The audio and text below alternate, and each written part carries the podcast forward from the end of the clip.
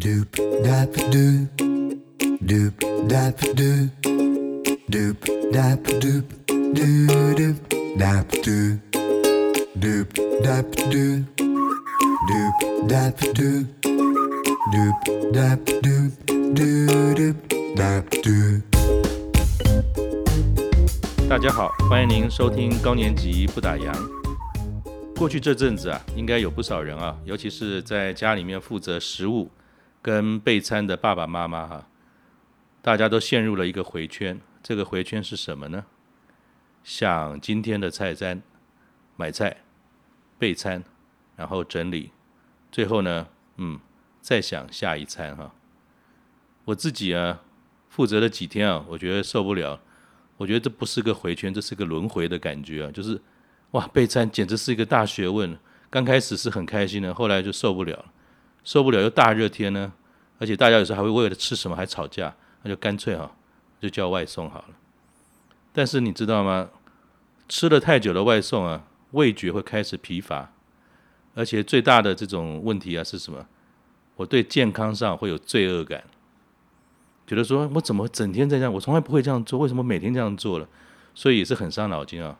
但是呢，今天告诉大家一个好消息，有一个结合哈年轻世代的创意跟高年级伙伴的厨艺的服务，叫做“灶神在家”。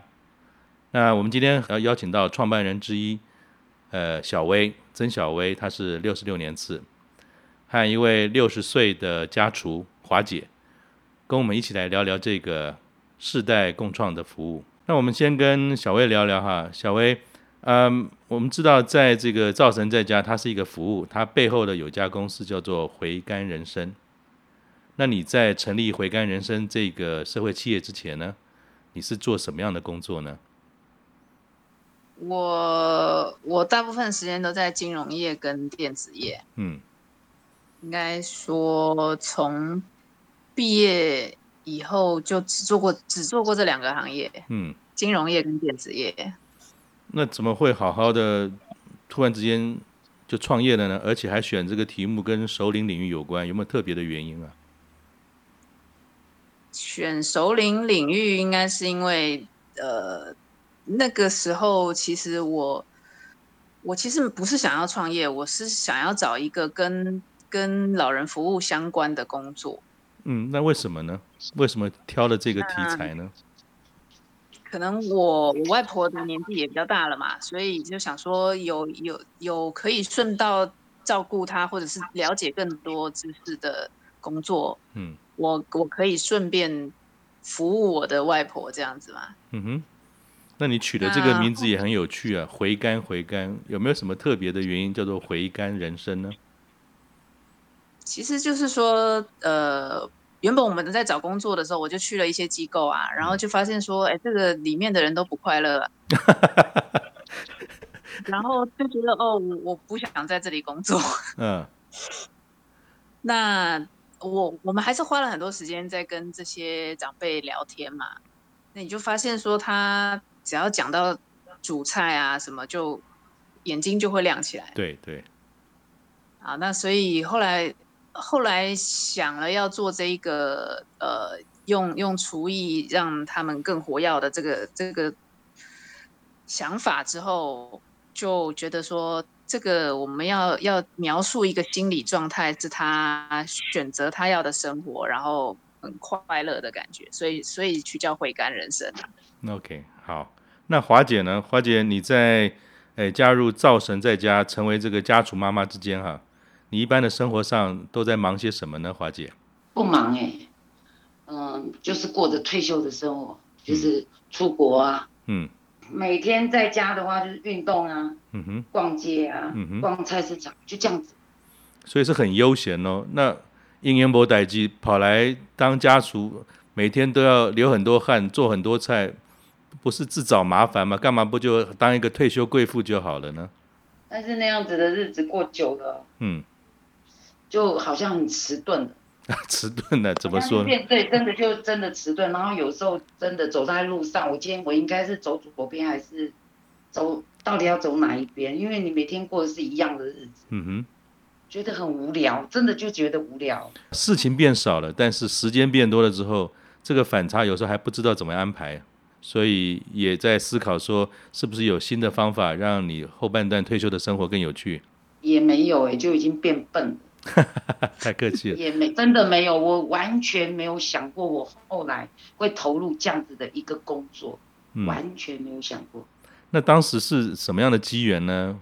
虽然都没有想过，有的时候带我的狗狗散步，就会去我朋友家，在附近。嗯，哎、欸，我就发现他怎么最近很忙，嗯、那一一段时间了。嗯哼。后来我上上楼后发现，哎、欸，他好忙，然后我觉得他他好像嗯，他也蛮快乐的。他跟我，我就坐在旁边这样看他，我觉得好像。也不是很忙嘛，然后看他一边做一边唱歌，嗯，好像还蛮快乐的，那我就尝试一下，嗯哼，我还看了一段时间，嗯哼，不是马上，嗯哼，对，然后我就这样做了。好，那待会我们也可以再来聊聊哈，就是您作为家属这一段很多有趣的这个过程。那我想请教一下小薇啊，那你当时在创业的过程当中是怎么样一个历程，可以跟大家分享吗？呃。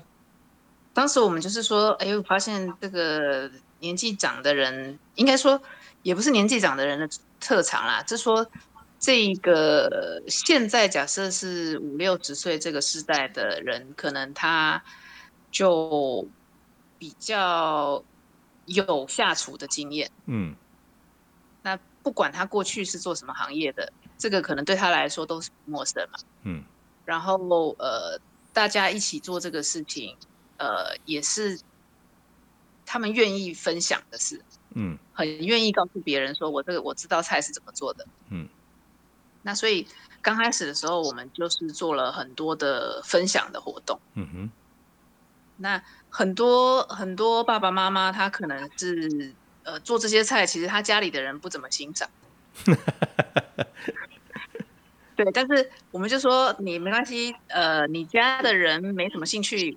外面的人有兴趣的人很多，嗯，那我们就就把他们带来，然后呃办了很多共餐啊，或者是教学的活动，嗯哼，然后其实气氛都很好啊，嗯哼，其实这个时候其实我们发现说，大家没有在当你在一起吃一起煮的时候，大家没有在管什么你是哪个世代，我是哪个世代，嗯，就是我们在一起，其实吃本来就是快乐的事情嘛。而且是每天都要处理的事情。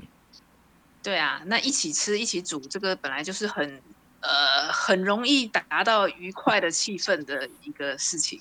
但是从分享，从一个聚会聚餐，它不一定能够在商业行为上面产生实质的这种营收嘛？哈。其实是来参加的学员告诉我们的，他是说。其实我今天我今天做来来学这些菜很愉快哦，可是我回家还是没有时间做啊。嗯哼，我回家又又还是回到我麦当劳的生活。对。那那后来才这个聊起来，就发现说，哎，这这个来学员这一头，他没有时间煮饭的情况很普遍。那像华姐这这一头，时间多到不知道要做什么的也很普遍。嗯哼。所以你等于是把感觉到说上课分享甚至是学习，还是回到重点，没有时间这事情怎么解决？然后你也发觉说有很多可能厨艺相当好的这些长辈们，他其实时间蛮多的，所以从这边开始把共享的这个概念就带进来了吗？对，一方面是时间多，那一方面其实我们在跟像华姐这种。姐姐们聊天的时候，她她们常常会说：“现在年轻人真的吃的很糟糕，每天吃垃圾，我也很烦恼。”所以，所以他们其实很希望能够呃，把他会的，不他认为怎么样是健康的，再再告诉更多人。嗯哼，不只是他自己的小孩。所以也不是只有在学习，或者是把时间打发分享。其实很多这些家厨的这些呃前辈们，他们有一个心愿。能够让需要的人吃得更好、更健康，所以他们也很乐意去参与这样的一个服务，是吗？对啊，还另外也是主要他们觉得对现在的餐饮业不是很满意吧？嗯，对，因为家总会有一个安全的感觉。可是，一旦我们离开了家，离开了爸爸妈妈，或离开了我们这些长辈们家的味道，我们每天都是吃 Uber 的味道了，已经不知道什么叫做食物，只是为吃饱而已。尤其这一阵子那种感觉特别特别明显。我知道灶神在家这个计划哈，其实不是一开始就有，就像刚才讲，其实回甘人生一成立之后，也过段时间才开始出现灶神在家这个服务嘛。对。那这个计划的开始的缘由，跟你逐步的推动是怎么样进行的呢？呃，就是我们刚刚讲的，我我们刚开始的时候是做了很多的活动，嗯，然后呃，其实是有一点，就是您刚刚讲的联欢联欢归联欢啦，可是其实直到呃有人提了说，其实我没有空煮饭，你你这些很好玩，可是回到我上班的日子，我又没办法再再继续了，嗯哼。那我们就开始试着让他们两边刚开始的时候，其实也是，呃，就是哦，那那你煮给他吃好不好？嗯，然后我们来帮你处理中间这些事情。嗯哼，然后渐渐的我们就发现，哦，这个确实这个需求是很明确的。嗯哼，因为我们自己也也其实像我一个人住，我我也不太有时间，或我根本觉得没有需要要去做菜。嗯嗯，那以灶神在家这个服务为例哈。你可以大概说明一下说，说假设我是一个，这里面的角色大概有几个嘛哈？一个是需要订餐的人，一个是提供呃餐食服务的这个家厨，还有一个就是呃灶神在家的这个平台嘛哈。如果今天我是一个想要订餐的家庭，他是怎么样开始来使用这个服务？跟当中有什么需要注意的？比如说这些菜单是我自己可以点吗？还是是固定标准的？说大概他这个服务的方式是什么？呃，消费者一般就是先在网络上面看到，我们每个礼拜都会公布下个礼拜的菜单。嗯，所有的妈妈们都是一起做同样这一份菜。嗯哼。那所以这个吃的人他可以看说他喜欢吃哪一天的菜。然后他，要不他是打电话过来，嗯、或者是他赖给我们，或者是他有我们直接上网填表。嗯、然后我们的人会跟他有一个呃第一次的接触，就是我们可能会电话上面先讨论一下他们家有几个人啊，嗯、然后吃饭的习惯是什么。嗯、那我们有一点像翻译的工作啦。嗯哼就是把这些需求再翻译成说，哦，所以他适合吃华姐的菜，还是他适合吃王妈妈的菜？哦，说，所以虽然这个菜单是标准的，但是你还会有客制化，说经过这个了解，看看这个订餐家庭或订餐个人的一些口味跟不同的面向，会建议说，嗯，那你应该吃华姐的，还是张叔叔的？对对对对，我们会去做这个，然后，呃。就说这个翻译的工作，就是我们要告诉华姐说他们家是怎么怎么，所以你在做他家的餐的时候，可以留意哪些事情。嗯哼。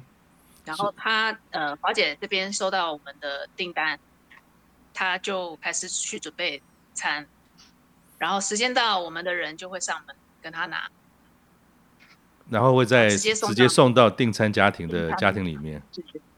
哇，听起来很棒哎！一般我们订餐就听的就是大辣小辣，甜跟不甜。那你还可以说哦，你可能比较适合张叔叔的，张叔叔什么东西做的比较清淡，比较好吃。然后华姐的可能是哪样的一个煲汤的料理做的特别好，比较符合你们家的这种口味。这些都是很多的经验的累积，这也是跟一般的订餐很不一样的地方。华姐，你本来就很喜欢做菜吗？没有这么勤劳，说像现在这样子，但这是呃慢慢培养出来的。嗯哼。那华姐，刚才我们知道哈，就是你在诶这个知道赵成在家的这个计划，是经过一个朋友过程当中，诶所了解，看他做的很开心啊去做。那加入这个家厨妈妈哈，她有没有什么一些训练或者是要求？当你要再加入的时候，嗯，有哦。那大概有哪些？你可以大概介绍一下吗？到家里来。嗯，就是来看，就等于说是一一种审核的厨房，嗯，嗯，你的卫生习惯，你的对于食材的观念，嗯，哦，我们我们都很注重食安嘛，嗯嗯，然后再来就是看你炒出来的两个菜味道怎么样，嗯，这样子，这是最一开始呃加入的时候，嗯，小薇他们来到家里的一个要求。嗯哼，每个人对于口味啊，这个感觉不一样。就算做一个菜包，能有人煎的熟，有人煎的淡，有人是咸，有人不咸。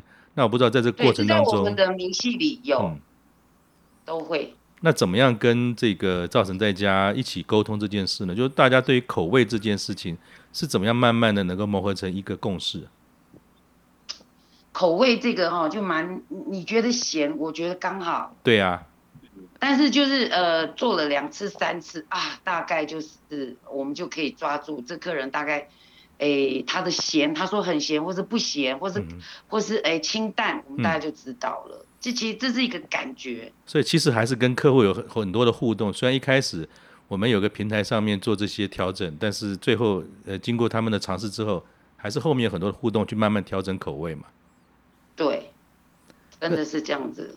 其实我们会把回馈，嗯，告诉妈妈们啦，嗯，就是说她，哎，今天第一次吃你的餐，她觉得可以再再调淡一点，嗯，调咸一点，嗯哼。所以其实这个服务当中，不只是好不好吃，其实耐心也是很重要，倾听客户的声音也是很重要，所以才能够呃一起在造成在家做这个服务。所以，作为一个妈妈，不一定她是不是真的在职场上。很多的妈妈其实很早就退退开退出职场了嘛，哈，在家里就是照顾家庭、照顾孩子。可是有很多妈妈大概到了五十岁、六十岁左右，小孩也都大了，其实家里面变成空窗期或者是这个空巢期啊，反而就自己没事了。但如果说有一个可以不需要到去外面爬爬照，也是一个可以在家里面做自己觉得有趣而喜欢的事情。其实作为一个家厨是一个蛮好的选择嘛，华姐。对，在你在我没有进灶神在家的时候，我好像每天都是礼拜六也礼拜天，然后真的礼拜六礼拜天我又不知道，嗯，真的你会不知道那个时间多到你根本不知道要干什么哈，嗯哼，然后有了这个工作以后，哎，感觉还不错，嗯。嗯呃，一到五就比较忙一点，然后六日你就真你就很踏实的觉得，哎，这两天是我休息的日子，嗯，然后没有那么心虚。像以你为例啊，以你为例，呃，像接这样的一个造神在家的公餐的服务，它的数量是自己可以决定的吗？比如说以你为例，是一到五都很忙碌，要做两到三餐，还是说是可以自己决定？自己决定。那以你的状态，你自己是接了多少的工作量呢？我大概一个礼拜可以接三天，嗯，三天，因为我我有两天我要买菜，嗯，备备备料这些，嗯、那你你你不用那么忙嘛，嗯哼，然后对，就这样子，就一个礼拜大概一个礼拜五天，我大概就可以做三天，不会很累，应该说不累啊。所以也有事情在做，也有这个时间在在付出，但是也不会把自己做的太累。然后也不是为了说，为了要赚多少钱，然后拼得半死，这样子好像又又乐趣又没有了。所以这样是一个蛮平衡的，相较于你一开始时间比较多到不知道做什么，每天都跟礼拜天一样。所以这是你可能加入之后最有趣的一件事情。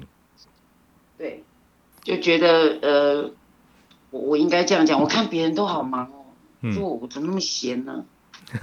你太那那我现在我自己有一点事做，对啊，我就没有那么心虚。好，那呃，请问一下爱丽丝哈，就是呃小薇要成为家厨哈，有没有什么条件？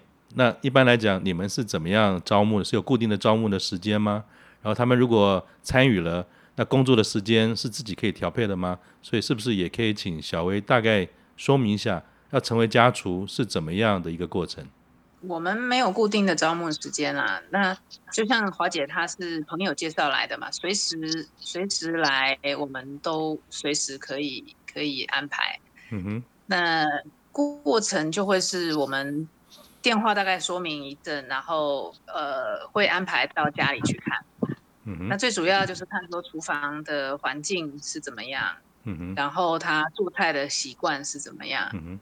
然后可能记录他他用什么油啊，他在哪里买菜啊，他平常呃习惯买哪些东西。嗯哼，华姐，请教你一下哈，如果我们今天在这个听这个 podcast 的听众啊，听完之后也跃跃欲试，很想加入这个家厨的行列哈，华姐，你作为学姐啊，会给这些有兴趣想要来参与的人哈，有没有什么经验分享或者是提醒给他们？经验分享，呃，就是一开始，呃，可能要一点耐性，嗯，因为你可能要应付各种状况，太闲啦、啊，你要这不能把它当成挫折，这是一个磨合。刚小薇讲的是磨合，嗯哼。可能会有一些批评，也会有一些赞美。嗯，赞美我们很高兴，但是批评我们要接受。嗯，就这样，那就按照你的厨艺这样子，你你一定会有进步的，因为这也是一个锻炼嘛。那厨艺的本身，那厨艺的本身需要出神入化的厨神级才能参与，还是说其实就一个做菜有一二十年以上的妈妈或者是爸爸，其实就可以了？其实只要你会做，做给家人，因为我们强调的是在家里，嗯，呃，烧给家人吃的妈妈嘛，嗯，然后踏进这个灶神在家，然后将你的厨艺，然后做给大家吃。当然，你的厨艺不可能一开始每一个人都能接受，你一定会接接到很多的赞美，也会有很多的批评，嗯哼。然后你在这每天每一次做餐，你一定会有进步的，嗯。我就是这样子来的，所以就是耐心跟学习，还有就是不停的去调整，然后让自己的厨艺呢，因为做给家人吃，他可能比较包容性高一点，因为吃久了也会觉得说这就是妈妈的味道。可是同样一道菜做给外面吃，反正就是有一个心说，我们愿意去做配合做调整，也去照顾，要照顾别人家的胃，可能不能只看我做什么，是要看看人家想吃什么嘛。对对，这也可以反映到这这个应该是也可以造成在家，然后刚刚您提到的回甘人生，你做的久了，你就会体会到真的是回甘。一开始可能你要克服，嗯，别人对你的批评跟、嗯、跟批批评，应该说批评了，嗯，那嗯、呃，你也可能会不做，呃，蒸出来菜没有熟，因为你一次接的是三套。嗯，四套甚至五套，嗯哼，那在有限的时间，因为我们这有时效嘛，比方说几点我们要出差，啊、可能会匆忙一点，嗯哼，不是，哎、欸，像家里面你从，比方说你今天你的肉没有蒸熟，那你的家人跟你说啊肉没有熟，你会害怕吗？不会，嗯，你就啊那那拿过来我再蒸一下就好了，嗯，可是你这餐已经出去了，嗯，那这个时候你可能就要克服你心里面。呃，别人给你的批评，或者是别人提醒你，你心里都不是都不会好受啦。嗯哼。但但是时间久了，可能这样子出错的机会会慢慢的降低。嗯哼。一定的。那经过呃一段时间之后，你真的就是回甘人生，你享受到可能就是很多的赞美。所以今天好棒，听花姐一讲，哎，好像比刚才小薇讲了半天更清楚。回甘人生就是耐心投入。跟包容，然后在造神在家的过程学习，你自然就会知道什么叫做回甘人生了，对吗？对，至少对我来讲是这样子。一开始我挫折感很重，嗯哼，当时我也想要退出，因为我觉得这样子那个难受到睡不着觉。然后小薇他嗯，他们这个团队是不断的给我鼓励，那我也是接受那个批评。然后不断的、不断的一直调整、调整、调整，到现在，我经常真的是收到客人的赞美。嗯哼，我相信。那心里，嗯，心里真的是很高兴啊。对啊，这就是为什么不想当退休贵妇，宁愿当灶神在家的家厨妈妈。我想你最后这番说明，我完全能够理解了。那请问小薇哈。你目前创造了回甘人山，也有一个很成功的灶神在家的计划，目前。接下来有没有什么要想发展新的东西呢？我们其实今年打算要把妈妈推到台前了啦。嗯，就是说你想要点华姐她自己的拿手菜是可以点的。那呃，这个就是说，我觉得妈妈的心理强壮度也调整到一个程度了。嗯，就像刚刚华姐讲的，她她已经开始可以呃接受。用餐的人对他有一些回馈。刚开始其实我们不让不让这个用餐的人知道是谁做的菜，是因为呃，有时候其实这个批评强度，我们会担心妈妈们受伤。但是妈妈叫做妈妈，就是因为她比你想象的更坚强。对，所以今年我们会开始把呃这些妈妈她的拿手菜集结起来，然后再再做一个平台，是让用餐的人可以指定说我要吃华姐的这个鸡汤，就可能再进一步让她在呃社会连结上面更更强一些。嗯哼，好，很期待。那小薇，你这四年来哈？从自己投入，包含从这个熟龄的这个观察，从长辈的身上有没有看到你值得学习的事情？我觉得我呃，其实我我不会特别想长辈，我是说他们妈妈们啊，真的是呃敬业的态度是是我们还蛮蛮觉得了不起的啊。嗯哼，就是说呃，我们年这个。同事啊，年轻人啊，可能身体一点点不舒服啊，就就就什么，我我今天不上班啊，什么。嗯、可是妈妈们可能是她，甚至是在做餐过程中受伤了，嗯，他都会说，我现在把这个餐处理完毕，我再去医院。哇，所以是坚毅的个性跟责任感，就像他照顾自己家里的小孩一样，在照顾他参与的这个事业。对，就是说。或者是他他发现说，哎呀，今天这个这个王先生他们家因为小孩怎么怎么，所以我特别要给他吃一点什么特别的。嗯哼，这个就说他在做这个工作的时候，真的是用照顾照顾家里人的心情在做。这个我觉得，呃，是很值得其他其他世代的人学习啦。嗯，蛮好的。那最后可不可以请二位哈，分别对另外一个时代，比如说华姐对于小薇，小薇算是个比较年轻的时代嘛哈，那小薇这个华姐也是一个比较年长的世代，那我是不是先请这个华姐，你有没有什么话给年轻的世代说一说你最想对他们说的话？嗯，其其实哎。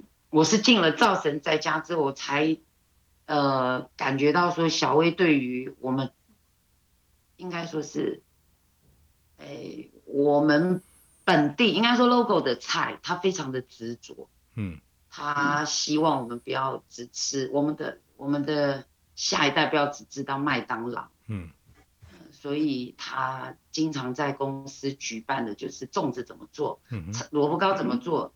甚至于很多这些古早味的东西，他都一直是呃希望下一代的下下代，甚至我的孙子，都会回去那个教室去学习那个食物是怎么做的。嗯哼，我觉得这样子的精神我很感动。所以反而是年轻的时代对传统的坚持跟推广，是你看到对于呃小薇她很执着很棒的地方。对对，非常，我非常的敬佩他这么年轻，他可以知道说要要大家来传承这样子，我们台湾人，呃，我们台湾味，应该说台湾味吧，就是以前阿嬷留下来的这些粽子啊、碗粿啊这些，如果我们没有人去传承这些食物，就在菜市场你也看不到了。我们现在很，呃，我们拿一个例子来讲，我们现在菜市场在卖的几乎都是阿妈在卖，嗯，很少年轻人在卖，嗯哼，如果我们不去学习。来传承它，可能就这些食物不见了。嗯哼，好，很棒。那小薇呢？你有什么话想对像华姐这个时代表达你的想法？我觉得，呃，其其实我我们做了四年之后，反而觉得他们不是不同世代的人。嗯，怎么说？就说其实。想法没有很大的不同，嗯哼，那反正就是就是善良的人，他想要照顾其他人，照顾把把其他人也当做自己的家人照顾，嗯哼，这个这个事情其实跟世代没有什么关系，就是我们刚开始的时候想法说，哎，这个长辈啊什么，其其实后来我们会发现说，大家都一样，嗯哼，就是你愿意照顾别人，愿意分享。那那就是能够形成一个善良的圈圈，这个我们就就开心了。嗯哼，所以难怪你说叫做灶神在家哈，灶是厨房，但是神这件事，我从你刚才对于像华姐这个时代的这个呃想法，他的这个服务，不是只有供餐而已，它也连接了社会上善的力量，让妈妈的味道，甚至是爸爸的味道，在这个平台上面能够推广下去。好，谢谢，谢谢华姐，谢谢小薇，再见，再见，拜拜，拜拜，拜。